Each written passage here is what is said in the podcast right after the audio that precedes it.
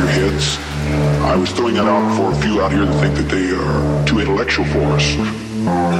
There are always a few that come in and think that they have a great deal of wisdom that they can somehow give we poor, struggling people here, people here, people here, people here, people here, people here, people here, people here, people here, people, people, people, people,